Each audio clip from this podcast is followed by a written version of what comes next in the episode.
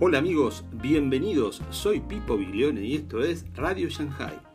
Hoy los rescataré. Una reflexión basada en Jueces, capítulo 7, versículo 7. Dice, entonces el Señor le dijo a Gedeón, con estos 300 hombres rescataré a Israel y te daré la victoria sobre los madianitas.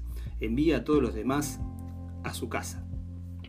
Y este capítulo detalla la victoria de Gedeón sobre los madianitas y está lleno de incidentes su infiltración en el campamento enemigo, el ataque nocturno sorpresa en el que un repentino esplendor arroja al enemigo a la confusión y la aplastante victoria con su espeluznante conclusión son terriblemente emocionantes.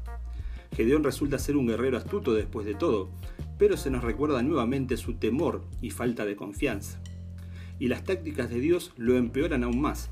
Se le dice que reduzca sus fuerzas a solo 300 hombres, porque si tiene un ejército entero, pensarán que obtuvieron la victoria sin la ayuda de Dios. Entonces, la verdadera emoción en la historia no se trata de la destreza militar de Gedeón, sino de su fe en Dios. La verdadera batalla se libra en su mente, no en el campamento madianita. ¿Creerá realmente la palabra de Dios? ¿Creemos realmente la palabra de Dios? Deberíamos tener cuidado al tomar la experiencia de Gedeón como un patrón propio. Si estamos emprendiendo un proyecto, generalmente tiene sentido planificar con cuidado y aprovechar todos nuestros recursos.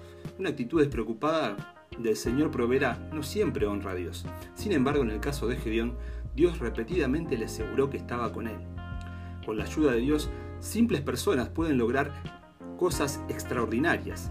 Podemos enfrentar grandes desafíos, pero tenemos un Dios aún mayor. Si te gustó esta reflexión, compartila con tus amigos. Dios te bendiga. Gracias.